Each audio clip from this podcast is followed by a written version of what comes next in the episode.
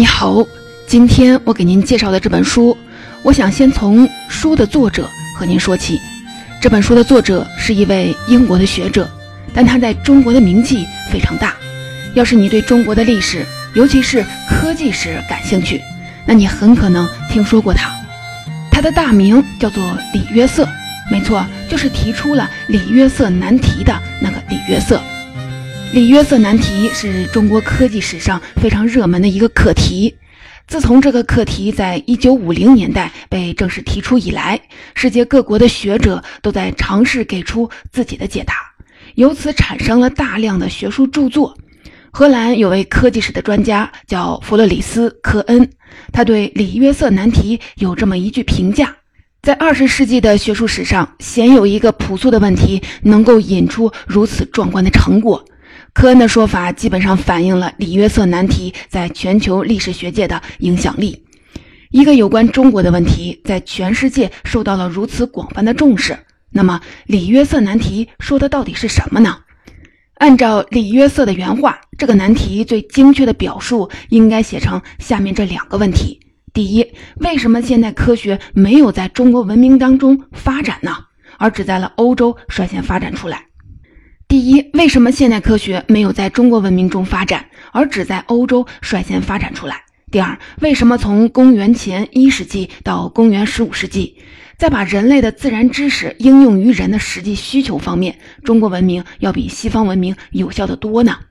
为了方便理解，我们可以把这两个问题转化成一个形象的比喻：在操场上，中国和欧洲这两名选手正在进行一场科学技术的赛跑。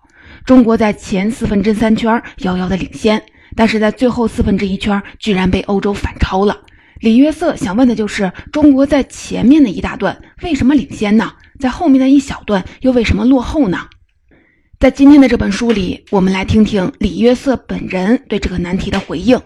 这本书的标题是《文明的滴定》，滴定是一种化学实验的方法。你可能还记得，在中学的化学课堂上。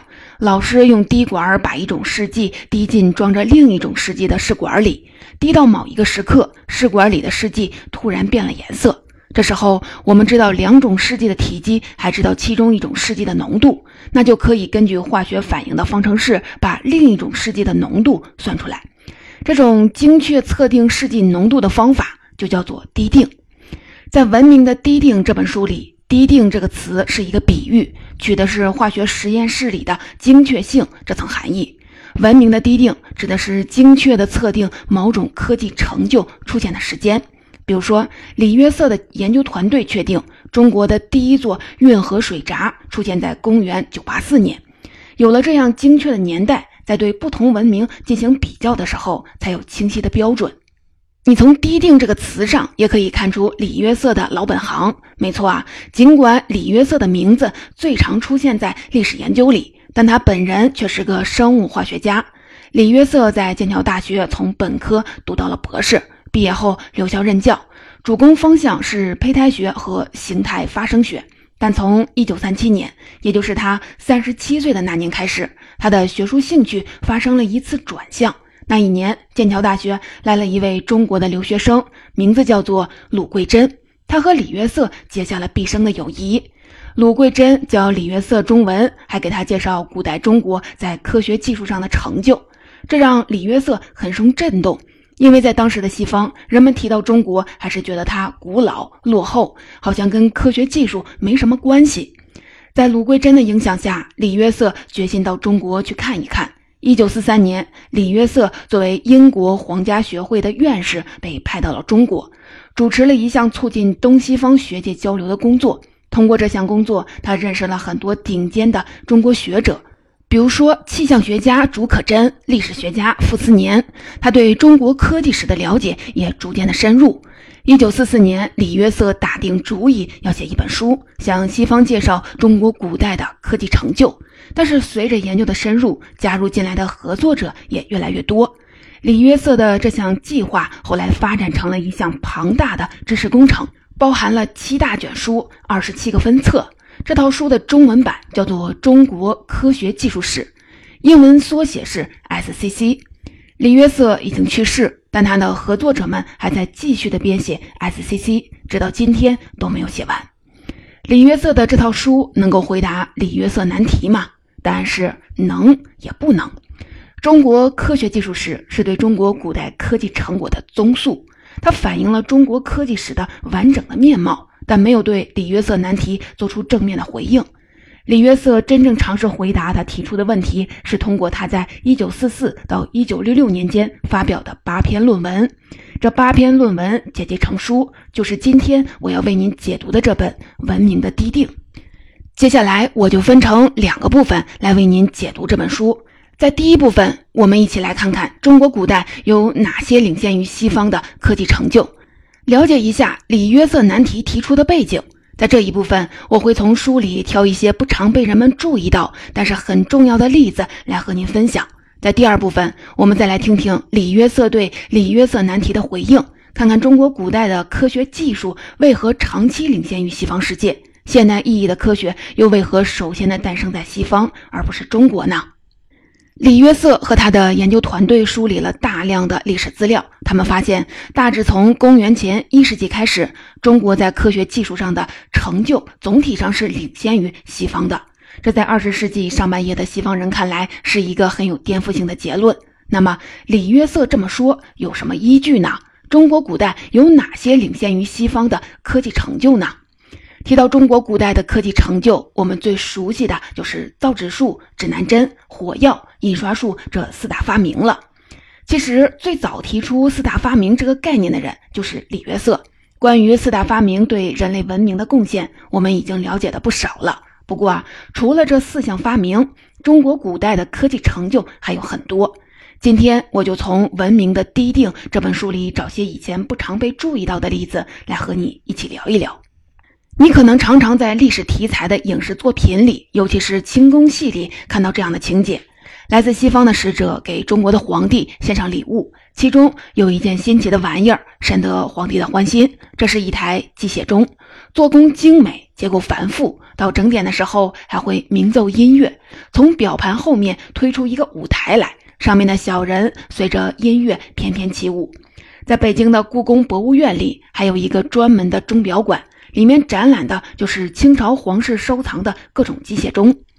我们通常都有一个印象，觉得机械钟是西方人的发明，里面精确的机械结构反映的是近代西方在工业上的成就。但是李约瑟的研究团队发现，中国人早在唐朝就造出了机械钟，这是世界上最早的机械钟，比欧洲早了六百年。唐朝有位高僧，法号一行，他不仅在佛法上有很深的造诣，而且对天文学和数学也很有研究。唐玄宗很赏识他的才华，委派他修订新的历法。修订历法需要测量天体运行的周期。一行禅师找来了一位心灵手巧的助手，叫做梁令赞。两个人一起研发了一系列天文测量的仪器，其中就有一台精巧的机械钟。在这台机械钟里，一行禅师首次采用了琴纵机构，擒拿的擒，放纵的纵，在一擒一纵之间，擒纵机构可以让齿轮每次转动的时间间隔保持一致。这就进一步让整个钟表的运转和天体运行的周期保持了同步。擒纵机构是后世一切机械钟表里的核心装置，大到钟楼里的钟摆，小到机械表里的陀飞轮，都离不开擒纵机构的调节。研究唐朝的历史，有部重要的史书叫做《唐会要》，里面对一行禅师的机械钟有一段记载，说这台钟是用水车驱动的。上面刻着日月星辰的方位，一天、一月、一年的走时都很准确。而且啊，钟上还装着两个木头人，时间每过一刻，其中一个木头人会击鼓；每过一个时辰，另一个木头人会敲钟。你听到这个描述，是不是和后来西洋人送来的机械钟有一些相似呢？除了机械钟，中国古代还有一项不常被注意到的重要发明，现在通常叫做卡丹环。卡丹环这一听啊，就是一个外国的物件。没错，卡丹环这种叫法来自16世纪意大利的数学家吉罗拉莫·卡丹。有人认为他是第一个设计出卡丹环的人，至少是西方人。不过这种说法存在争议，我们也不必探究。什么是卡丹环呢？卡单环是一种机械结构，由一套环环相套的圆形组成。它有个特性，只要在最中心的圆环上挂上一件重物，那么无论遭到怎样的震荡，都只有外层的圆环会发生转动，中间的圆环和上面挂的重物始终是保持不动。卡单环的结构说起来并不复杂，但它的这种独特的稳定性其实有非常广泛的应用。现在的汽车、飞机、轮船都离不开卡单环。飞机和轮船的导航要用到的罗盘，但航程当中的颠簸会影响罗盘的精确性，这就要用到螺旋仪来维持罗盘的稳定。而螺旋仪的基本的结构就是卡单环。在汽车里，发动机产生的动能要传递到轮子上，这中间的传动系统也是卡单环的变体。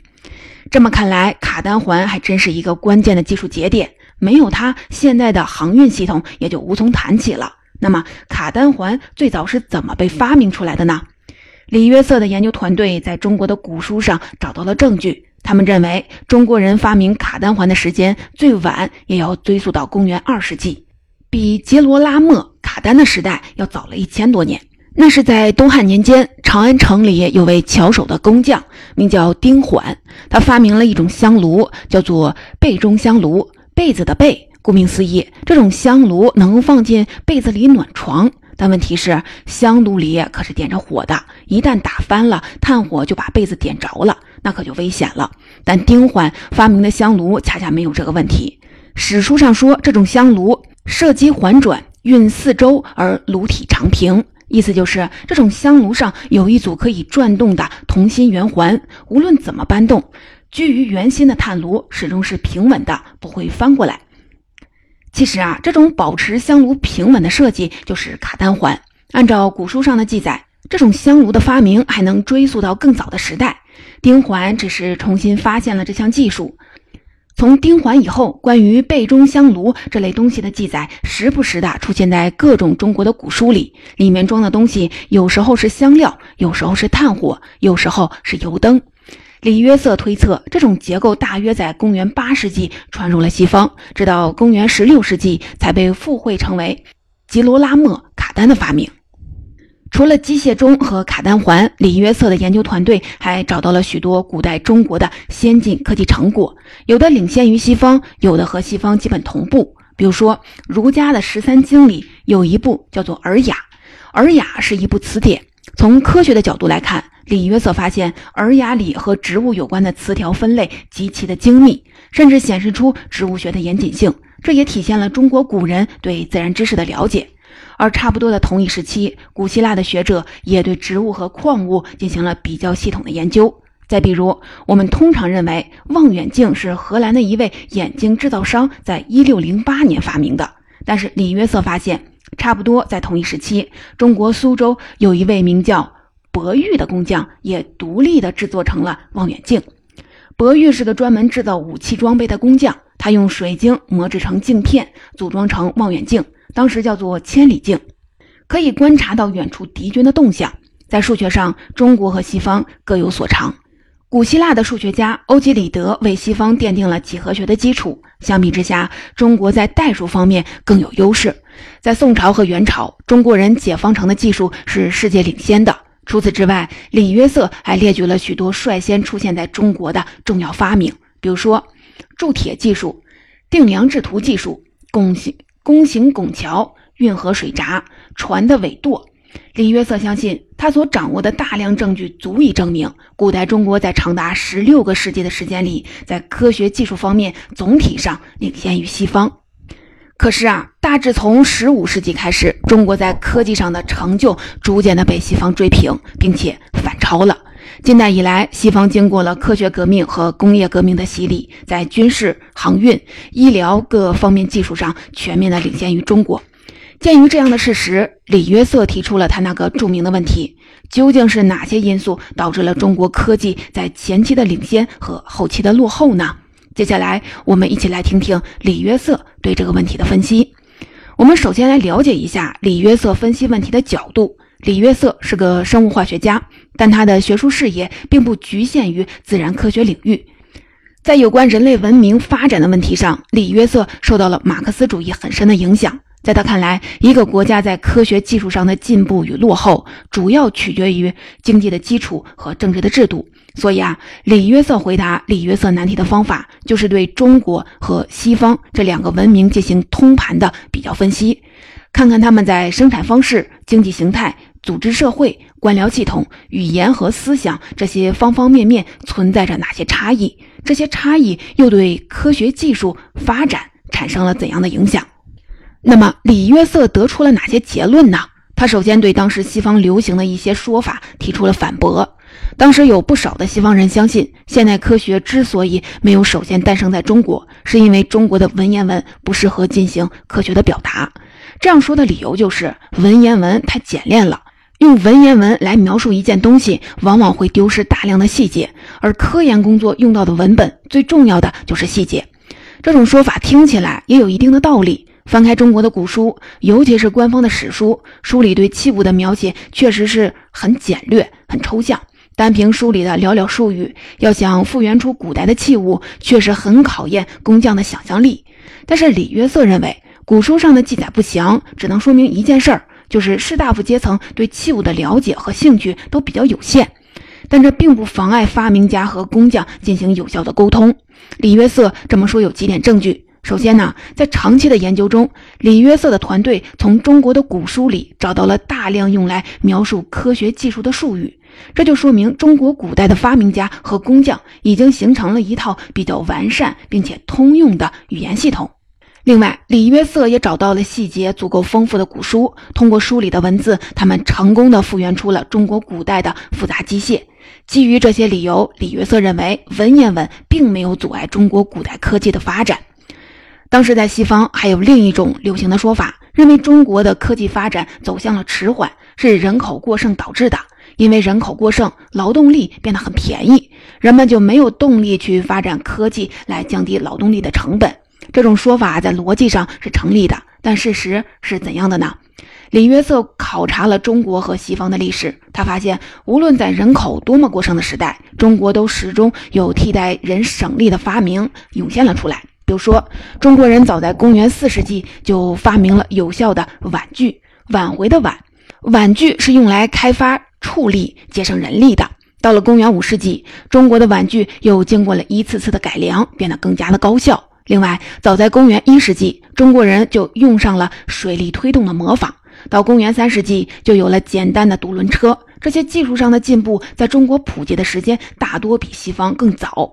在西方历史上，倒确实有不少因为劳动力过剩而阻碍了技术进步的例子。比如说，在地中海上长期使用着一种用大量的奴隶来划桨的战船。罗马的皇帝也曾经下令禁止用机械来搬运神庙的柱子，因为这会让做苦工的人失业了。综合这些情况，李约瑟认为劳动力过剩阻碍科技发展这样的逻辑似乎更适用于西方，而不是中国。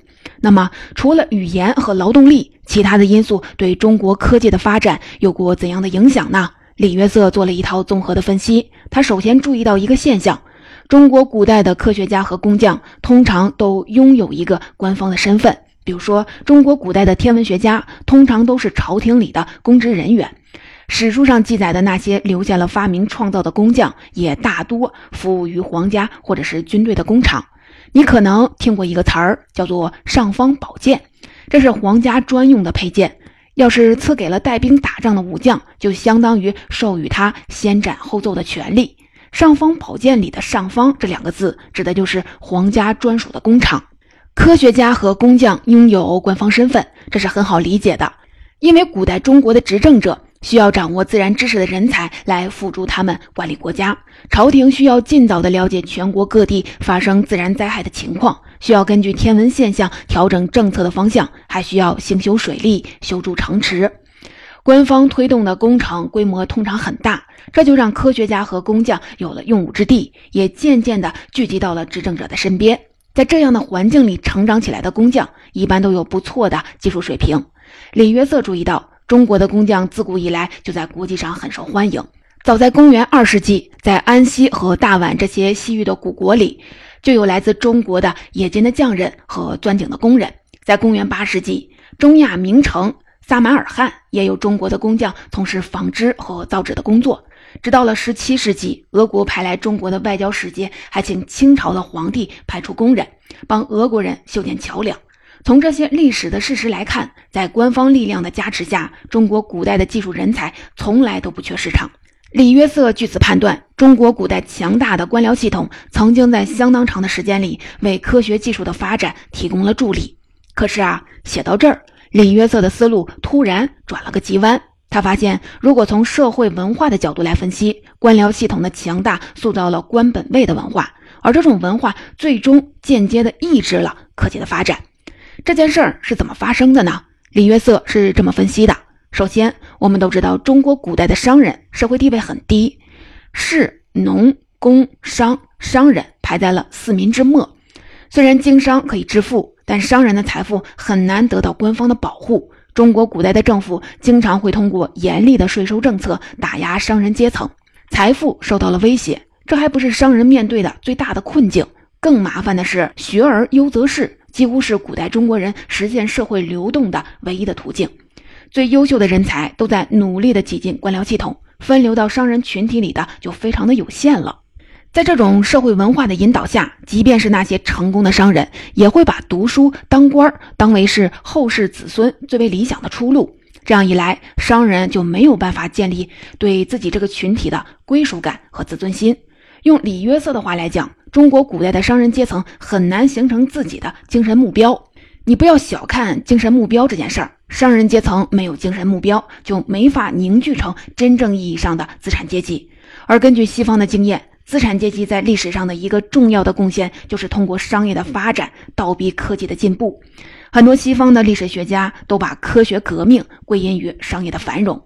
李约瑟相信，资产阶级的成熟是现代科学诞生的一个重要的准备条件。然而啊，中国古代的官僚系统过于稳定，实力过于强大，在这块巨石的重压之下，商人阶层没能形成自己的精神目标，也没能为科技的发展做出应有的贡献。总结到这里，李约瑟对李约瑟难题的回应，我就为您梳理的差不多了。下面我们一起来简单的回顾一下。在《文明的低定》这本书里，李约瑟列举了古代中国在科学技术上领先于西方的一系列的成就。随后呢，他尝试对自己提出的那组著名的问题做出了回应。李约瑟难题问的就是，在公元前一世纪到公元十五世纪这段漫长的时间里，中国的科学技术为什么领先于西方？后来又为什么落后呢？为了回答这组问题，李约瑟对比了中国和西方这两个文明在政治、经济各方面的差异。他认为，古代中国强大的官僚系统在相当长的时间里为科学技术的发展提供了助力，这是中国科技一度领先的原因。但很遗憾，强大的官僚系统锁定了学而优则仕的社会流动的模式，导致商人阶层无法形成自己的精神目标，无法团结成有自尊心的资产阶级。最终呢，商业力量没能成为科技发展的助推器，这是现代科学没能率先在中国生长出来的最主要的原因。有意思的就是在做出这样的一番解释后，李约瑟并没有认定西方的道路就是绝对正确的。在他看来，资本主义远不是人类社会的最终形态，未来的世界一定要有某种程度的社会的约束力，这才能促进包括科技在内的一切文明成果的发展。他认为，在这方面，中国深厚的历史经验值得关注，值得借鉴。除此之外，李约瑟也呼吁当时的西方人尊重其他民族对人类文明的贡献。在他看来，现代科学虽然率先诞生在西方，但绝不会因此就被西方垄断。科学不受种族、肤色、信仰、地域的限制，而是属于全人类的福祉。